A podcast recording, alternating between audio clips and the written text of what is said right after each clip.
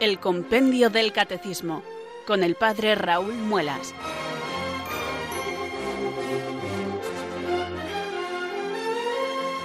Muy buenas tardes, queridos oyentes de Radio María. Son las 4, las 3 en Canarias. Bienvenidos al Compendio del Catecismo. Les invitamos a escuchar en esta semana de Pascua la reposición de los programas que dedicamos al misterio de la resurrección cuando estuvimos estudiando la vida de nuestro Señor Jesucristo. Todo lo que el compendio del Catecismo nos explica sobre el artículo de la fe descendió a los infiernos y al tercer día resucitó de entre los muertos. Qué bella manera de repasar nuestra fe en la resurrección ahora que la estamos celebrando con la alegría de la Pascua con toda la Iglesia.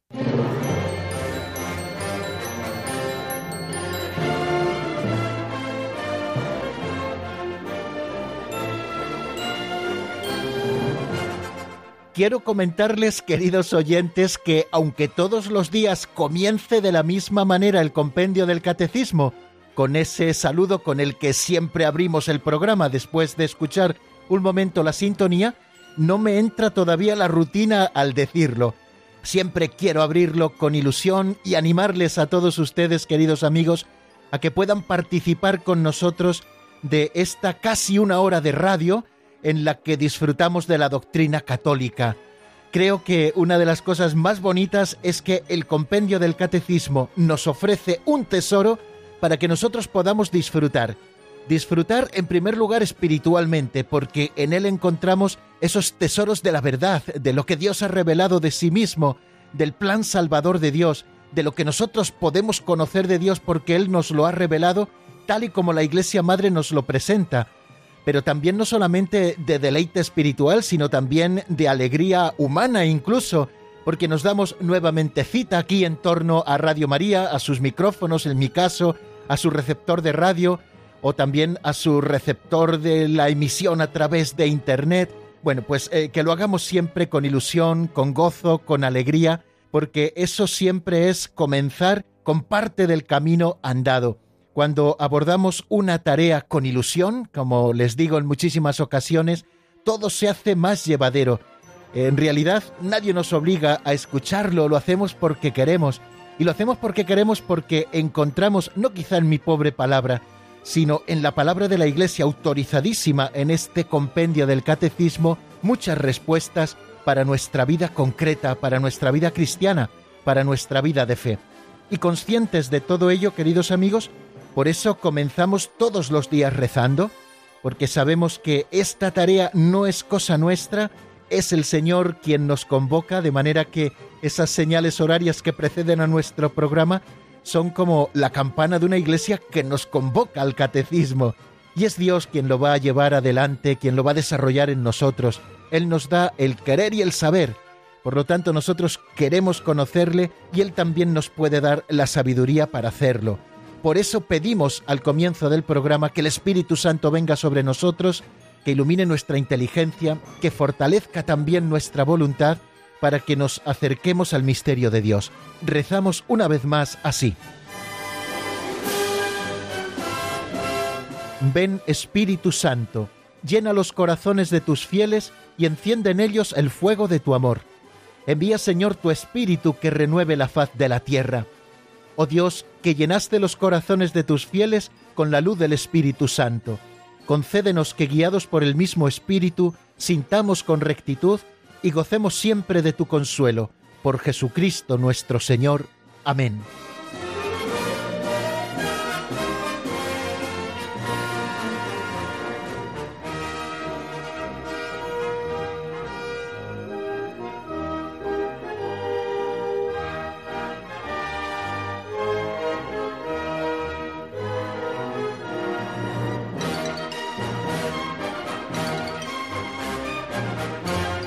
Por aquello de que me gusta mucho sincerarme con ustedes, queridos oyentes, creo que no les he contado nunca lo que suelo hacer con las pinceladas. Eh, pinceladas hay escritas más de 500, ¿no? Y entonces yo le pido a Alberto, que es el locutor que nos las eh, ofrece cada día con su preciosa voz, que me grabe pues de tal número a tal número. Y él me manda todas estas grabadas, luego yo las edito y las preparo para luego exponerlas aquí en el programa con su sintonía y que puedan estar bonitas para la escucha. Pues me manda eh, bloques de 10 o de 20 pinceladas eh, ya grabadas y luego yo las preparo. ¿Y qué es lo que hago? Pues no las voy a veces siguiendo así sucesivamente, la 1, la 2, la 3, la 4 o la 120, 121, 122, sino que cuando tengo bastantes en mi haber, lo que hago es expurgarlas un poco y decir, bueno, a ver cuál es la que me llama un poquito más la atención. Y esas las presento primero. Luego se me van quedando algunas otras a las que tengo que hacer frente también, claro, con la reflexión. Y la de hoy, la que vamos a ofrecerles en este momento, es una de esas que, siendo preciosa, la he ido dejando y hasta que ya no me queda más remedio. Bueno, pues vamos a por la de hoy, que por otra parte es preciosa, ya verán, que se titula La tienda de la felicidad. Vamos a escucharla.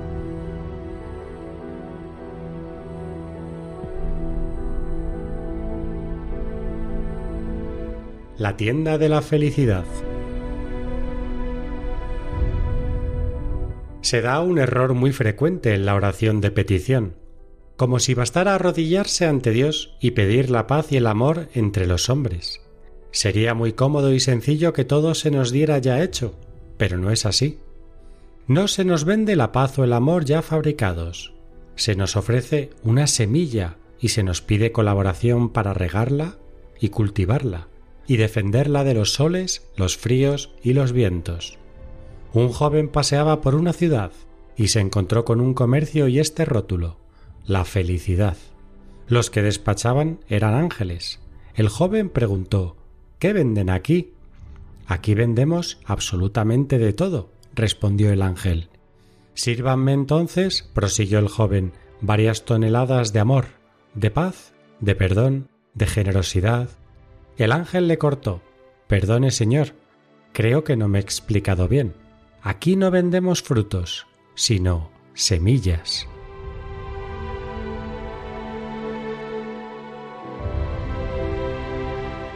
A través de la parábola de la tienda de la felicidad, atendida por ángeles, nos ofrece la pincelada una gran enseñanza. El Señor nos regala las mejores semillas llamadas a dar un fruto abundante. Pero esas semillas tenemos que cultivarlas, una constante en el proceder de Dios es que hace las cosas contando siempre con nosotros. El que te creó a ti sin ti, no te salvará a ti sin ti, te salvará contando contigo. Es el mismo Jesucristo el que nos invita a no cesar en la oración de petición. Pedid y se os dará, leemos en el Evangelio. Pero la confianza que hemos de tener en el Señor para pedir lo que necesitamos no nos exime de nuestra responsabilidad. Los dones de Dios son regalos muy valiosos, pero a la vez siempre son tareas que estimulan nuestra propia responsabilidad. Cuando pedimos en nuestra oración que se acabe el hambre en el mundo, el Señor te dice, a tu puerta hay necesitados, empieza por ellos. Cuando pedimos en la plegaria que Dios conceda el don de la fe para los que nos rodean, el Señor nos dice, comienza dando testimonio de tu fe y de cómo yo he cambiado tu vida. Cuando suplicamos la salud para nuestros enfermos, el Señor te dice, llévalos tú mi consuelo, visítalos y sé fiel reflejo de mi ternura con ellos.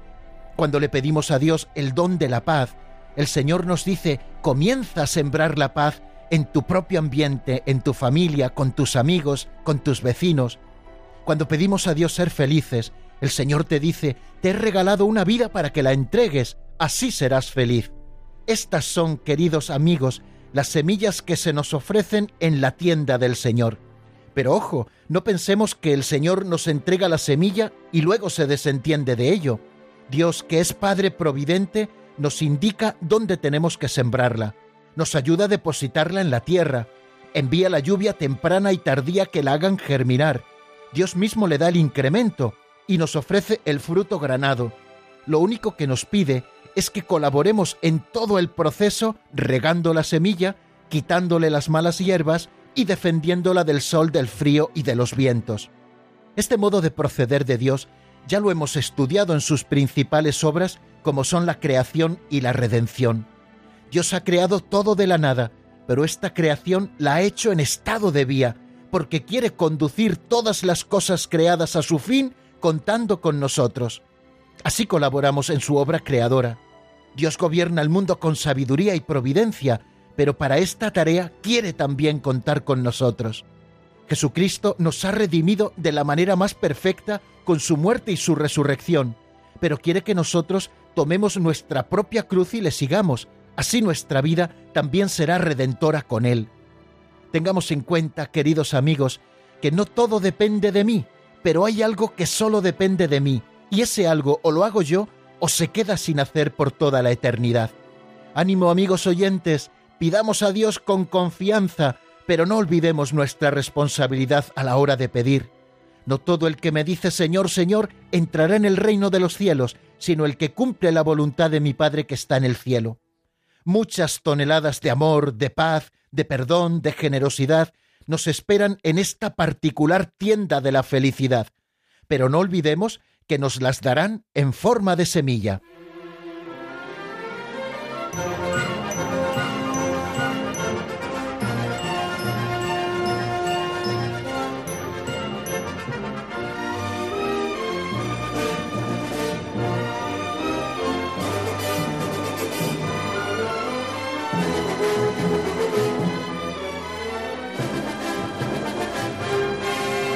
Comenzar el programa siempre comienza uno pues con un poquito de tensión. Vamos a empezar el programa, que todo esté perfectamente encajado, que empecemos con el suficiente ritmo, que la pincelada salga bien, pero luego pasa la pincelada y tenemos que recomenzar de nuevo. Ya lo saben que hacemos el repaso de lo del día anterior. Y eso siempre cuesta un poquito, al menos a mí siempre me cuesta un poquito afectivamente hablando después de haber eh, ya disfrutado de 10 minutos y teniendo un ritmo, cambiar el ritmo y volver ya a los números del compendio del catecismo para repasar lo que vimos en el día anterior. Bueno, pues eso es lo que vamos a hacer en este preciso instante. Estamos eh, casi casi terminando ya los artículos del credo eh, que se refieren a nuestro Señor Jesucristo. El credo de los apóstoles está como dividido en tres partes, una referida a Dios Padre, otra referida a Dios Hijo, a Jesucristo, y otra referida al Espíritu Santo, y todo lo demás que con el Espíritu Santo está. La Santa Iglesia Católica, la comunión de los santos, tiene una estructura, como vemos, tripartita, ya lo estudiábamos al asomarnos a los símbolos de nuestra fe. Bueno, pues estamos en esa segunda parte, que es quizá la más extensa, la que se refiere a Jesucristo, y hemos estado viendo los distintos artículos de los que nos habla el credo de los apóstoles a propósito de Jesucristo.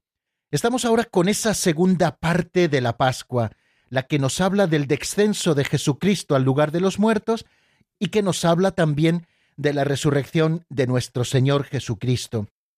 A propósito de esto, hemos visto que eran los infiernos a los que Jesús descendió, qué lugar ocupa la resurrección de Cristo en nuestra fe, y empezamos ayer, ayer estuvimos dedicados a dos números, con este tema, ¿qué signos atestiguan la resurrección de Cristo? Decíamos que la resurrección de Cristo es un hecho histórico y por lo tanto ha dejado signos en el tiempo. Eh, son los signos de la resurrección. Y también dijimos que eh, la resurrección de Jesucristo es un hecho de fe, por lo tanto es un acontecimiento trascendente. ¿Y por qué? Nos preguntamos en el número 128, ¿por qué la resurrección es también un acontecimiento trascendente? Bueno, pues sobre estos dos últimos números, el 127 y el 128, vamos a hacer nosotros nuestro repaso. El primero se refiere más directamente a esa historicidad de la resurrección de nuestro Señor Jesucristo, un acontecimiento que sucede en el tiempo y que deja unos signos. ¿Qué signos atestiguan la resurrección de Cristo? se pregunta así directamente. Y contesta el compendio del Catecismo que además del signo esencial, que es el sepulcro vacío, la resurrección de Jesús es atestiguada por las mujeres, las primeras que encontraron a Jesús resucitado y lo anunciaron a los apóstoles. Jesús después se apareció a Cefas, Pedro, y luego a los doce. Más tarde se apareció a más de quinientos hermanos a la vez. Cita el compendio del Catecismo un pequeño texto de la primera carta a los Corintios capítulo 15 versículos 5 y 6. Y aún a otros nos dice también. Los apóstoles no pudieron inventar la resurrección puesto que les parecía imposible. En efecto, Jesús les echó en cara su incredulidad. Resalta tres cosas este número 127 según veíamos ayer.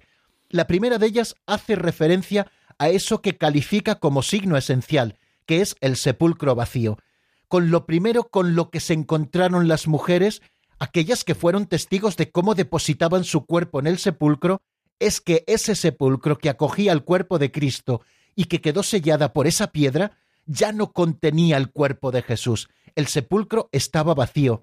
Ellas se asoman al sepulcro y dos hombres, lo relata San Lucas, les dicen, ¿por qué buscáis entre los muertos al que está vivo? No está aquí, ha resucitado. Con aquello primero con lo que se encuentran es con que el sepulcro está vacío, que el cuerpo de Jesús ya no está allí.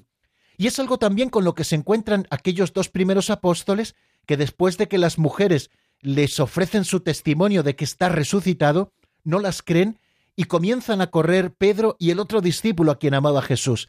Llegan al sepulcro, llegó primero el discípulo más joven al que Jesús amaba, pero no entró, dejó que Pedro entrase primero.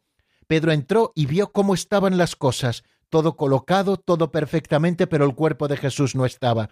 Luego entró el otro discípulo a quien Jesús amaba, y él mismo da testimonio diciendo que vio y creyó.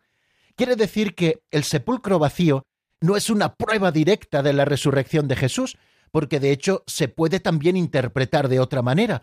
Así lo interpretaron los jefes de los judíos cuando dijeron que los discípulos habían robado el cuerpo de Jesús y luego vinieron inventándose patrañas de que había resucitado de entre los muertos. Para ello tuvieron que sobornar, como nos lo recogen los mismos evangelios, aquellos dos guardias que pusieron custodiando el sepulcro de Jesús para evitar que los discípulos hicieran todo eso.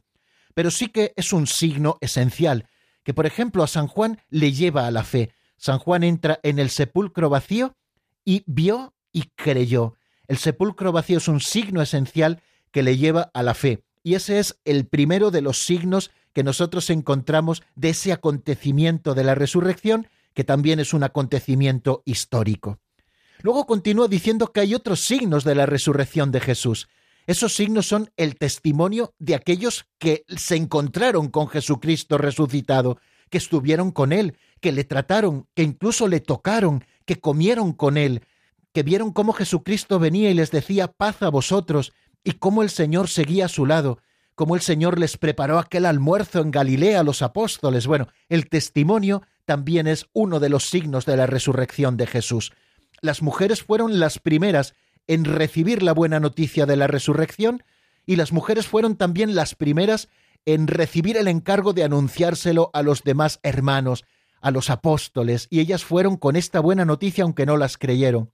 Fijaros qué paradójico es el Señor y cuánto quería Él a esas mujeres que le acompañaron y que permanecieron fieles a Él desde el principio hasta el final, que tiene la delicadeza de presentarse primero a ellas, aunque fijaros que Jurídicamente el testimonio de una mujer en aquel momento no tenía el mismo valor que el de un hombre, y sin embargo Jesucristo quiso que los primeros testigos y las primeras anunciadoras de la resurrección fueran las mujeres. Después también se presentó en diversos momentos a los apóstoles. Tenemos conocimiento de muchas apariciones. Por ejemplo, el mismo día de la semana se presentó a los de Maús, cuando los de Maús llegan de nuevo al cenáculo después de haberse encontrado con Jesús se encuentran con que están los apóstoles reunidos y dicen, era verdad, se ha parecido a Simón, se apareció a Simón Pedro, se apareció luego también a los once que estaban reunidos en muchísimas ocasiones. Bueno, encontramos muchos encuentros de Jesús resucitado, también con María Magdalena. Eh, en los Evangelios, si ustedes espigan un poquito la parte final de los cuatro Evangelios, encontrarán esas apariciones de Jesús resucitado.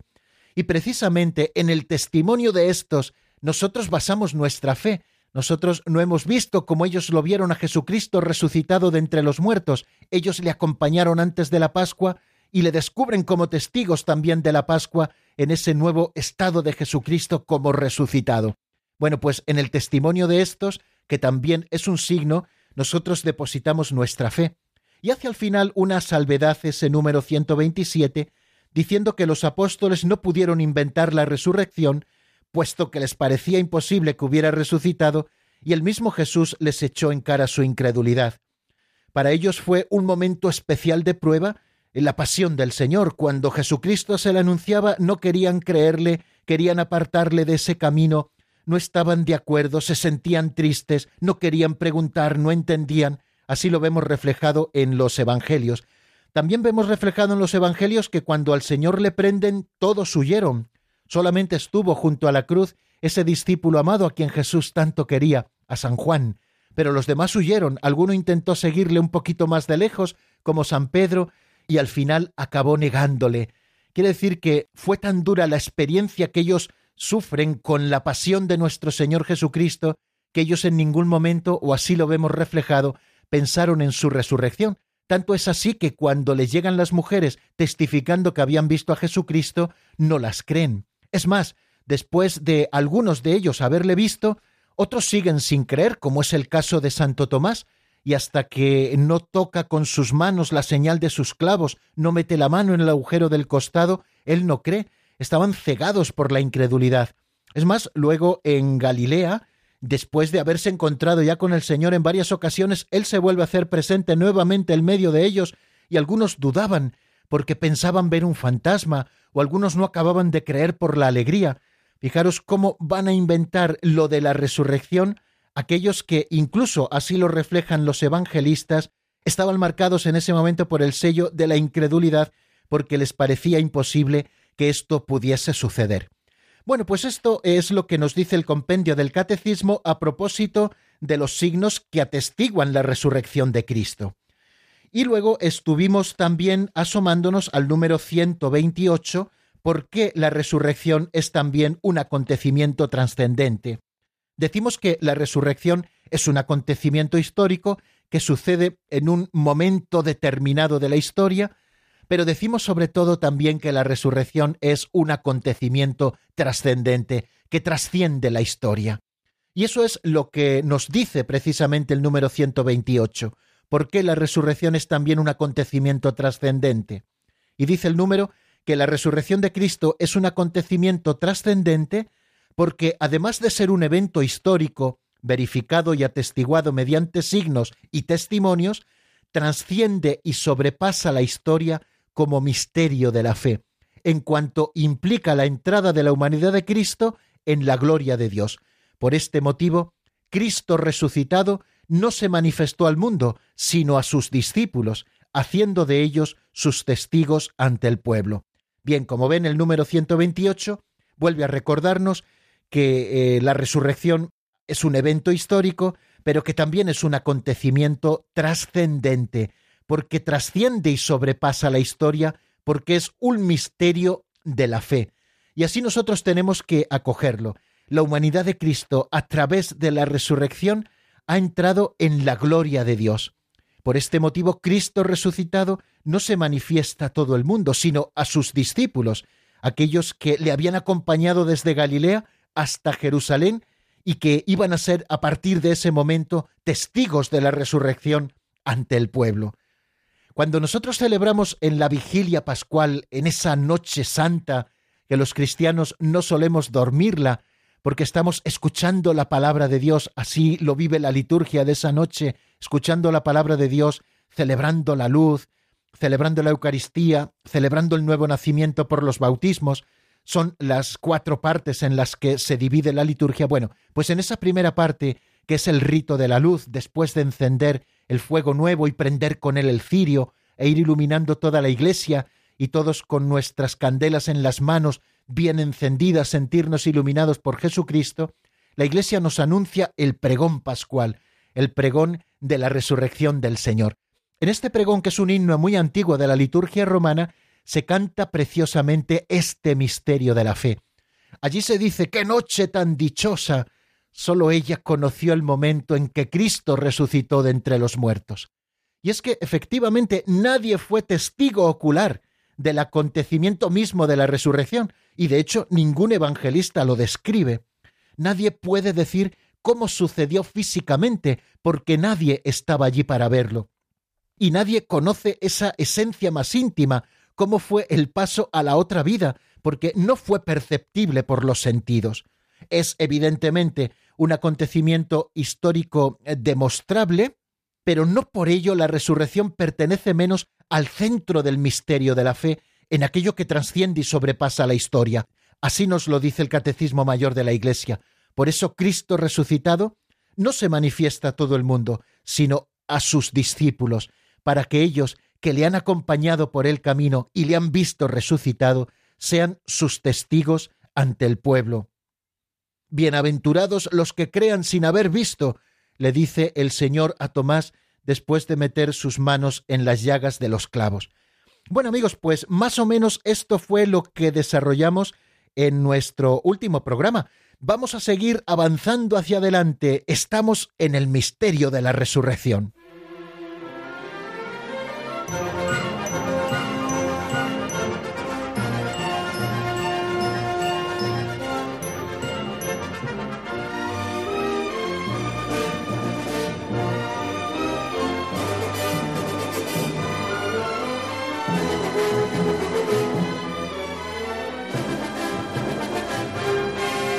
Vamos a seguir avanzando, queridos amigos. Eh, tenemos delante el número 129. ¿Cuál es el estado del cuerpo resucitado de Jesús? Ya nos lo hemos preguntado algún día previamente en esas llamadas de los oyentes. Vamos a abordar ahora este tema. ¿Cuál es el estado del cuerpo resucitado de Jesús? Escuchémoslo primero en la voz de Marta Jara.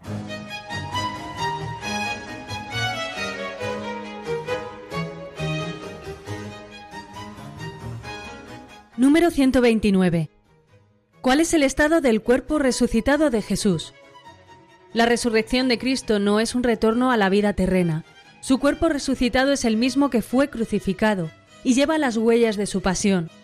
Pero ahora participa ya de la vida divina con las propiedades de un cuerpo glorioso.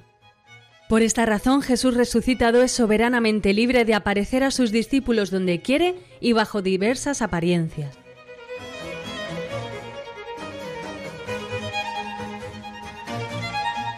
En esas divisiones que yo suelo hacerme del número que proclamamos para luego la explicación, he dividido este número 129 como en cuatro puntos. Dice el número 129, como hemos escuchado, que la resurrección de Cristo no es un retorno a la vida terrena. Esa es la primera idea. La segunda idea es que su cuerpo resucitado es el mismo que fue crucificado y lleva las huellas de su pasión. Tercera idea, pero ahora participa ya de la vida divina con las propiedades de un cuerpo glorioso. Y por último, por esta razón, dice, Jesús resucitado es soberanamente libre de aparecer a sus discípulos donde quiere y bajo diversas apariencias, como así lo encontramos en los Evangelios. Lo primero en lo que queremos centrarnos es en lo primero que nos dice ese número 129, que la resurrección de Cristo no es un retorno a la vida terrena. No en vano, algunos al explicar el Evangelio hablan de resurrección solamente aquella que es referida a Cristo, y las otras resurrecciones que vemos como milagros que Jesucristo hace, por ejemplo, en el Evangelio, hablan de resucitaciones, es decir, de revivir cadáveres. Esos milagros que Jesús hace en el Evangelio son tres.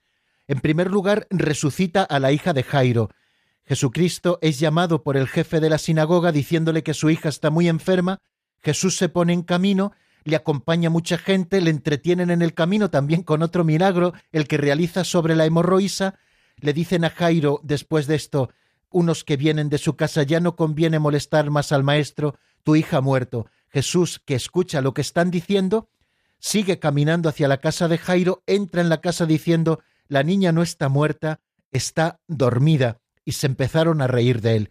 Jesús la toma de la mano y le dice, Talita Kumi, contigo hablo niña, levántate, y se la devuelve a sus padres pidiéndole que le den de comer, ¿no? Otro milagro de resurrección o resucitación que encontramos es al hijo de la viuda de Naín. Eh, Jesucristo pasa por esa población y ve que llevan a enterrar a un muchacho joven hijo de su madre que era viuda. Y el Señor se compadece ante los lloros y le devuelve el hijo a la madre vivo.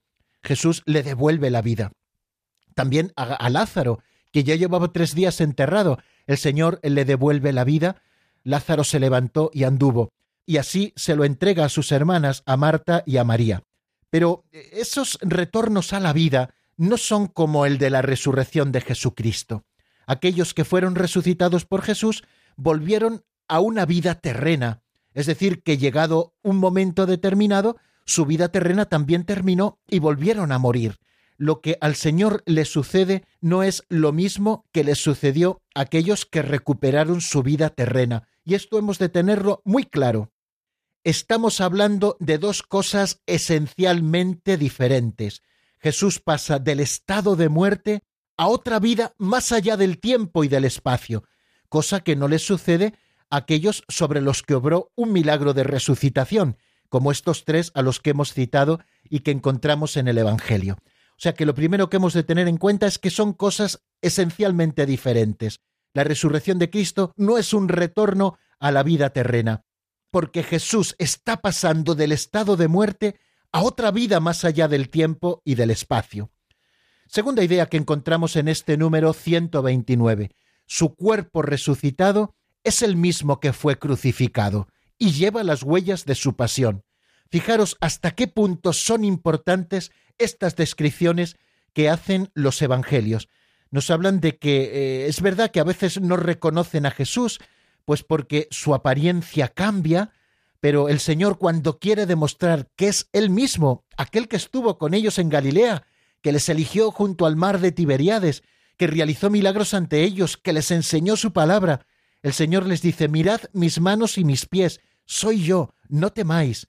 ¿Por qué es importante esta identidad que existe entre el cuerpo que es sepultado con esas huellas de la pasión y el que luego resucita de entre los muertos? Es muy importante que lo veamos así para que seamos capaces de captar todo el misterio de Jesucristo y saber que la pasión y la resurrección forman parte de ese mismo misterio de la Pascua. Jesús no es un fantasma, Jesús no es un espíritu, lleva en su cuerpo las huellas de la pasión. Es el mismo cuerpo que tuvo antes, pero ahora está en un estado diferente, ahora está glorioso y resucitado. Bien, creo que no tenemos que insistir mucho más en esta idea de la identidad del cuerpo. El mismo que fue sepultado es el mismo que ha resucitado, y para ello quedan como esas medallas de gloria los signos, las señales de su pasión y de su sufrimiento. Bien, eh, seguimos eh, adelante, pero permítanme que me detenga un poquito en la palabra y que les ofrezca en este momento una de esas canciones bonitas que pueden ayudarnos a reflexionar sobre lo que hemos estado diciendo. Yo les ofrezco que ahora escuchemos un tema de Ángel Villalón que se titula Levántate y anda, un tema sacado del álbum Yo creo en ti, Señor, que nos puede ayudar mucho a reflexionar cómo la resurrección de Jesucristo no es un retorno a la vida terrena, sino que es pasar de ese estado de la muerte a otra vida más allá del tiempo y del espacio, y cómo el mismo cuerpo que fue enterrado con los signos de su pasión es el mismo que ha resucitado y que se presenta ahora sí de un modo nuevo, pero el mismo cuerpo de Cristo a sus apóstoles. Enseguida estamos nuevamente juntos. Levántate y anda, levántate y anda Confía en Jesucristo, levántate y anda. Levántate y anda, levántate y anda. Dios da bendiciones al que se levanta.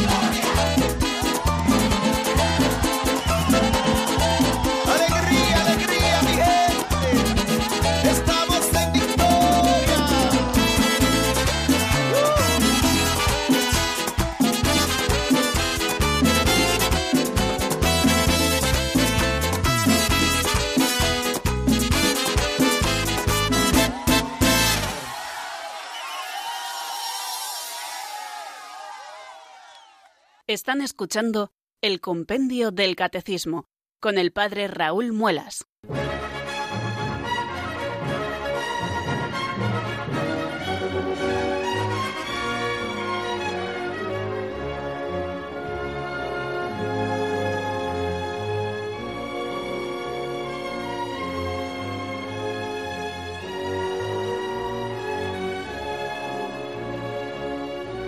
Continuamos, queridos amigos, en la sintonía de Radio María. Estamos estudiando juntos el número 129 del compendio del Catecismo. Estamos estudiando diversos aspectos del misterio de la resurrección del Señor. Estamos dedicados hoy en este avance en nuestra materia a estudiar cuál es el estado del cuerpo resucitado de Jesús. Antes de la canción nos hemos estado centrando en dos puntos, que eh, la resurrección de Cristo no se trata de un retorno a la vida terrena, como es el caso de aquellos otros sobre los que Jesús sobró el milagro de traerles de nuevo a la vida terrena, la hija de Jairo, el hijo de la viuda de Naín, es su amigo Lázaro, no se trata de un retorno a la vida terrena, sino que se trata de algo esencialmente diferente. Jesús pasa del estado de muerte a otra vida más allá del tiempo y del espacio. Hemos estado también eh, estudiando esa identidad que existe entre el cuerpo de Jesús resucitado como el mismo del crucificado. Por eso Jesucristo lleva las huellas de su pasión, porque el mismo cuerpo que fue enterrado en el sepulcro es el mismo que resucita. Existe una identidad. Y hace una tercera salvedad eh, sobre la que nos vamos a detener a partir de este momento. Dice que ese mismo cuerpo, el cuerpo resucitado, que es el mismo que fue crucificado y lleva las huellas de su pasión, nos dice el compendio, pero ahora participa ya de la vida divina con las propiedades de un cuerpo glorioso. O sea que el cuerpo de Cristo, la materialidad de su cuerpo, participa ya de la vida divina con las propiedades de un cuerpo glorioso. Bueno, creo que podemos preguntarnos, y sin temor a hacer teología ficción, cuáles son eh, esas propiedades del cuerpo glorioso del Señor, cuáles son las propiedades de su cuerpo resucitado, qué cualidades tiene el cuerpo resucitado. Bueno, si me lo permiten, yo voy a resumirlas principalmente en cuatro. Eh, es verdad que algunas son muy parecidas, pero bueno, a la hora creo que de hacer el análisis, creo que nos vendrá bien pensar en estas cuatro. La primera cualidad que encontramos en el cuerpo resucitado de Jesús es la de la impasibilidad, es decir, la propiedad de que ya no pueda sufrir mal físico de ninguna clase, es decir, sufrimiento, enfermedad, muerte, para definirlo con mayor precisión podemos decir que es la imposibilidad de sufrir y morir. Esa imposibilidad lo llamamos impasibilidad. Fijaros que en el libro del Apocalipsis, en el capítulo 21, versículo cuarto, se dice, Él enjugará las lágrimas de nuestros ojos, y la muerte no existirá más, ni habrá duelo, ni habrá gritos, ni llanto, ni dolor, sino paz y alegría sin fin, porque todo esto ha pasado. Eso nos lo dice el libro del Apocalipsis. Luego quiere decir que cuando la muerte ya no exista y ha sido vencida por Jesucristo, que ha resucitado, ya no existirá ni el duelo, ni el llanto, ni el luto, ni el dolor, porque todo esto ha pasado. Esa es una de las cualidades del cuerpo resucitado de Jesús, esa impasibilidad, esa imposibilidad de sufrir o morir. Cuando Jesucristo habla a propósito de esa pregunta que le hacen los saduceos de un hombre se casó y murió sin dejar descendencia, y luego se casó con la viuda su hermano, y todos fueron cumpliendo la ley del levirato y todos murieron, los siete, sin dejar descendencia. Cuando resuciten los muertos, los saduceos no creían en la resurrección, ¿de quién será la esposa? Y Jesús les dice aquello de cuando resuciten los muertos, hombres y mujeres ya no morirán, ya no pueden morir. Esa es la frase que dice en Lucas 20:36. Luego, hay imposibilidad de sufrir o morir. ¿Cuál es la razón de esta imposibilidad? Pues hemos de buscar esta razón precisamente en el perfecto sometimiento del cuerpo al alma que es inmortal. Otra de las cualidades es la sutileza. Eh, sutileza o penetrabilidad. Es esa propiedad por la cual el cuerpo se hará semejante a los espíritus en cuanto podrá penetrar los cuerpos sin lesionarse ni lesionar, es decir, podrá atravesar la materia sin lesionarse. ¿no? se debe creer que por ello el cuerpo se transformará en una sustancia espiritual o que la materia se enrarecerá hasta convertirse en un cuerpo etéreo. Vemos que no es así. Vemos que eh, tiene el don de la sutileza, de la penetrabilidad, el cuerpo resucitado de Jesús, su cuerpo glorioso, pero Jesús les dice, oye, que soy yo, que no soy un fantasma, que no soy un espíritu, que tengo cuerpo. Es verdad que un cuerpo con unas nuevas cualidades, porque está glorioso y resucitado. Unas cualidades que permanecieron ocultas antes de la resurrección. Por ejemplo, Jesús resucita atravesando esas sábanas que envolvían su cuerpo, o Jesús salió del sepulcro sellado sin remover la piedra. Fue un ángel el que movió la piedra, no para que Jesús saliera, sino para que las mujeres que fueron a visitar el sepulcro pudieran entrar allí y ver que el Señor ya no estaba. O contemplamos, por ejemplo, cómo Jesús entra en el cenáculo, aun estando cerradas las puertas, estaban atrancadas, dice el original griego, por miedo a los judíos. Bien, la razón intrínseca de esta espiritualización del cuerpo, por llamarlo de alguna manera, la tenemos en el dominio completo del alma glorificada sobre el cuerpo, en cuanto es la forma sustancial del mismo. Otra de las cualidades que podemos resaltar del cuerpo resucitado de Jesús es la agilidad. No quiere decir esto de la agilidad que corra más que una liebre, ni mucho menos, no, me refiero a esa capacidad del cuerpo para obedecer al Espíritu en todos sus movimientos con suma facilidad y rapidez, es decir, de forma instantánea.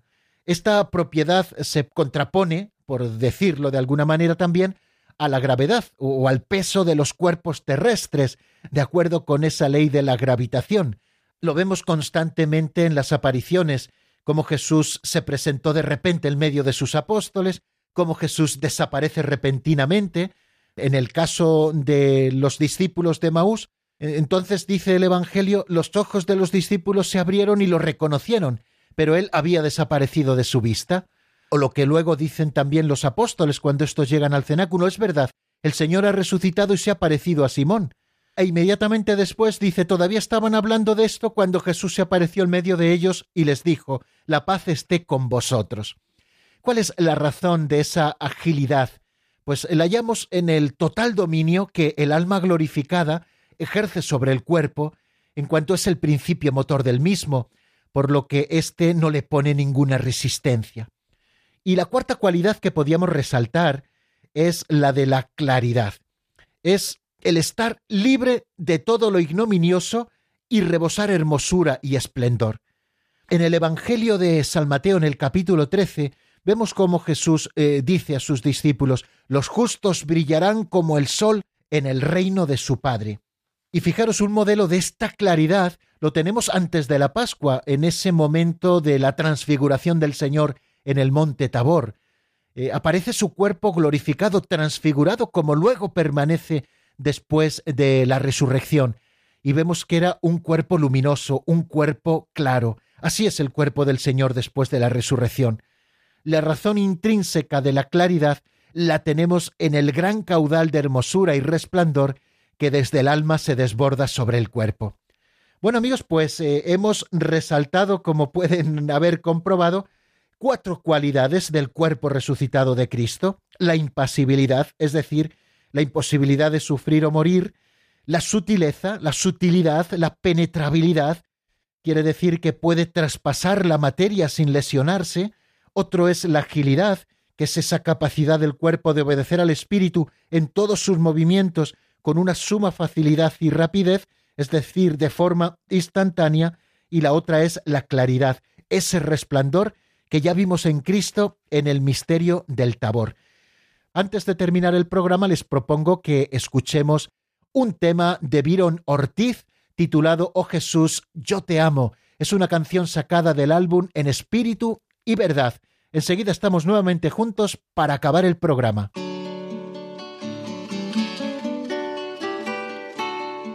Oh Jesús, yo te amo.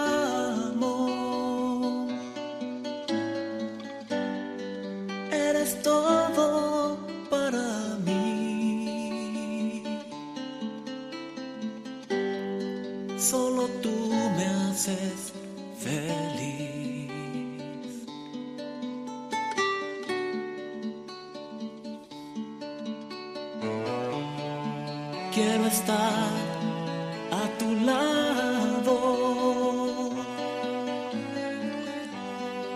y en tu pecho descansar.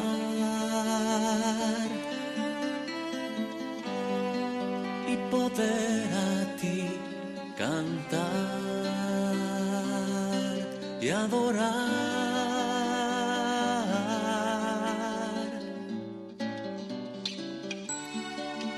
Jesús, yo te amo.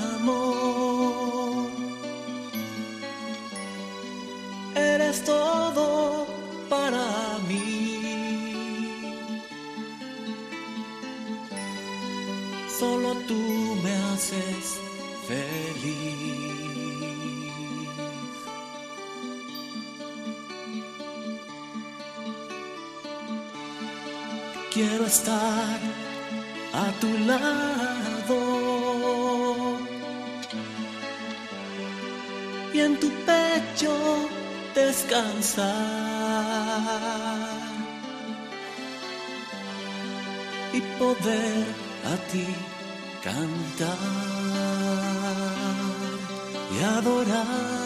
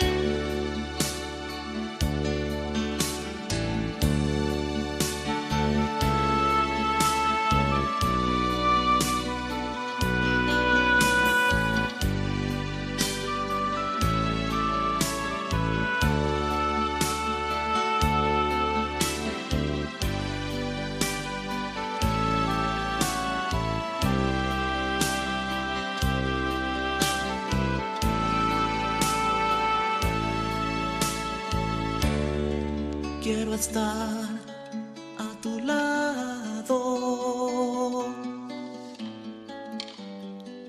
y en tu pecho descansar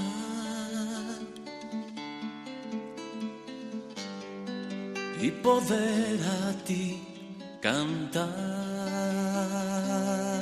y adorar.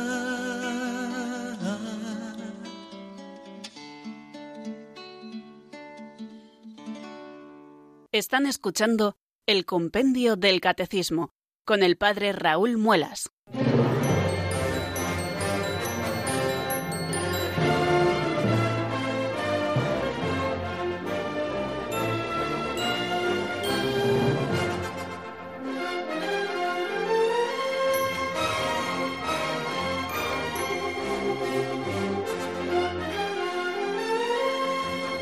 Bueno, queridos oyentes, no nos quedan muchos minutos para terminar nuestro programa, pero sí algunos para ir rematando este tema en el que nos hemos ocupado en el día de hoy. El número 129 del compendio, ¿cuál es el estado del cuerpo resucitado de Jesús?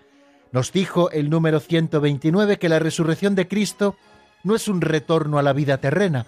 Su cuerpo resucitado es el mismo que fue crucificado y lleva las huellas de su pasión pero ahora participa ya de la vida divina con las propiedades de un cuerpo glorioso.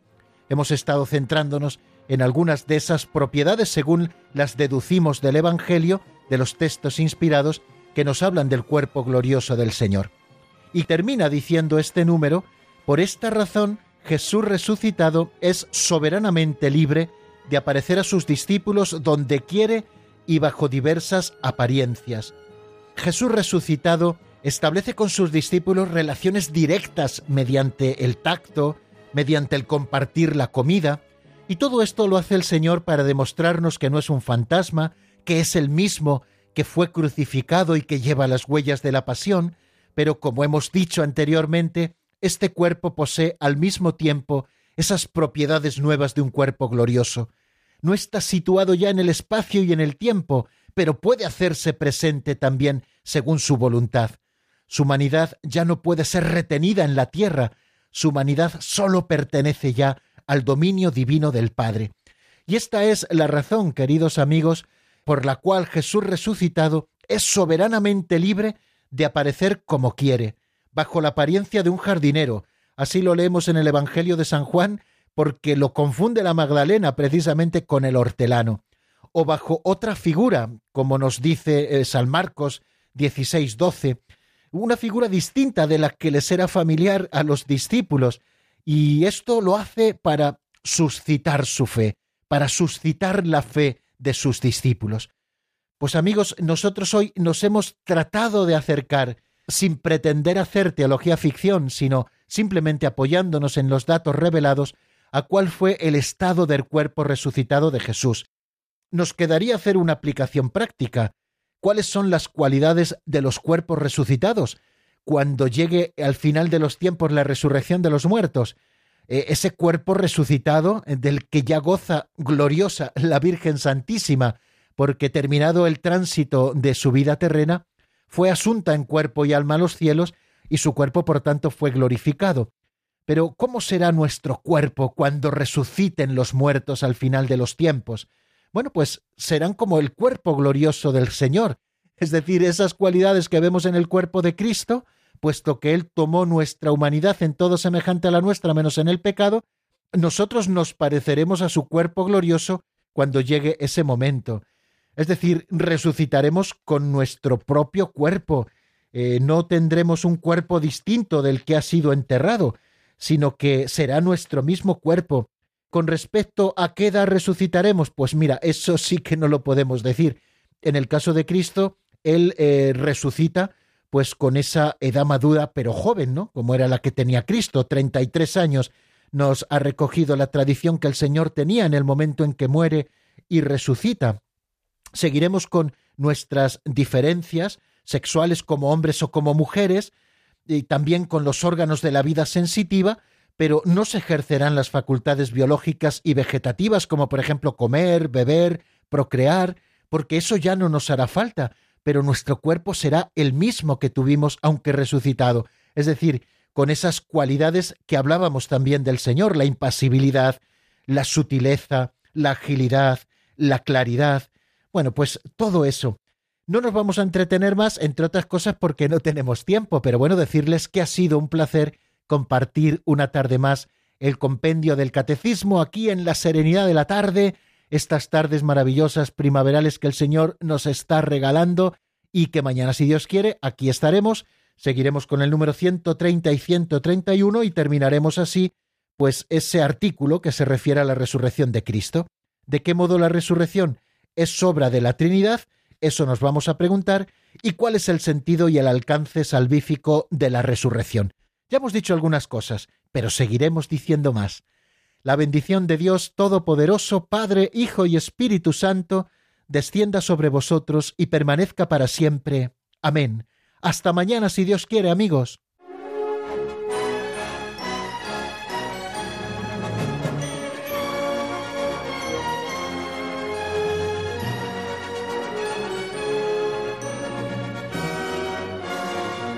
El Compendio del Catecismo con el Padre Raúl Muelas.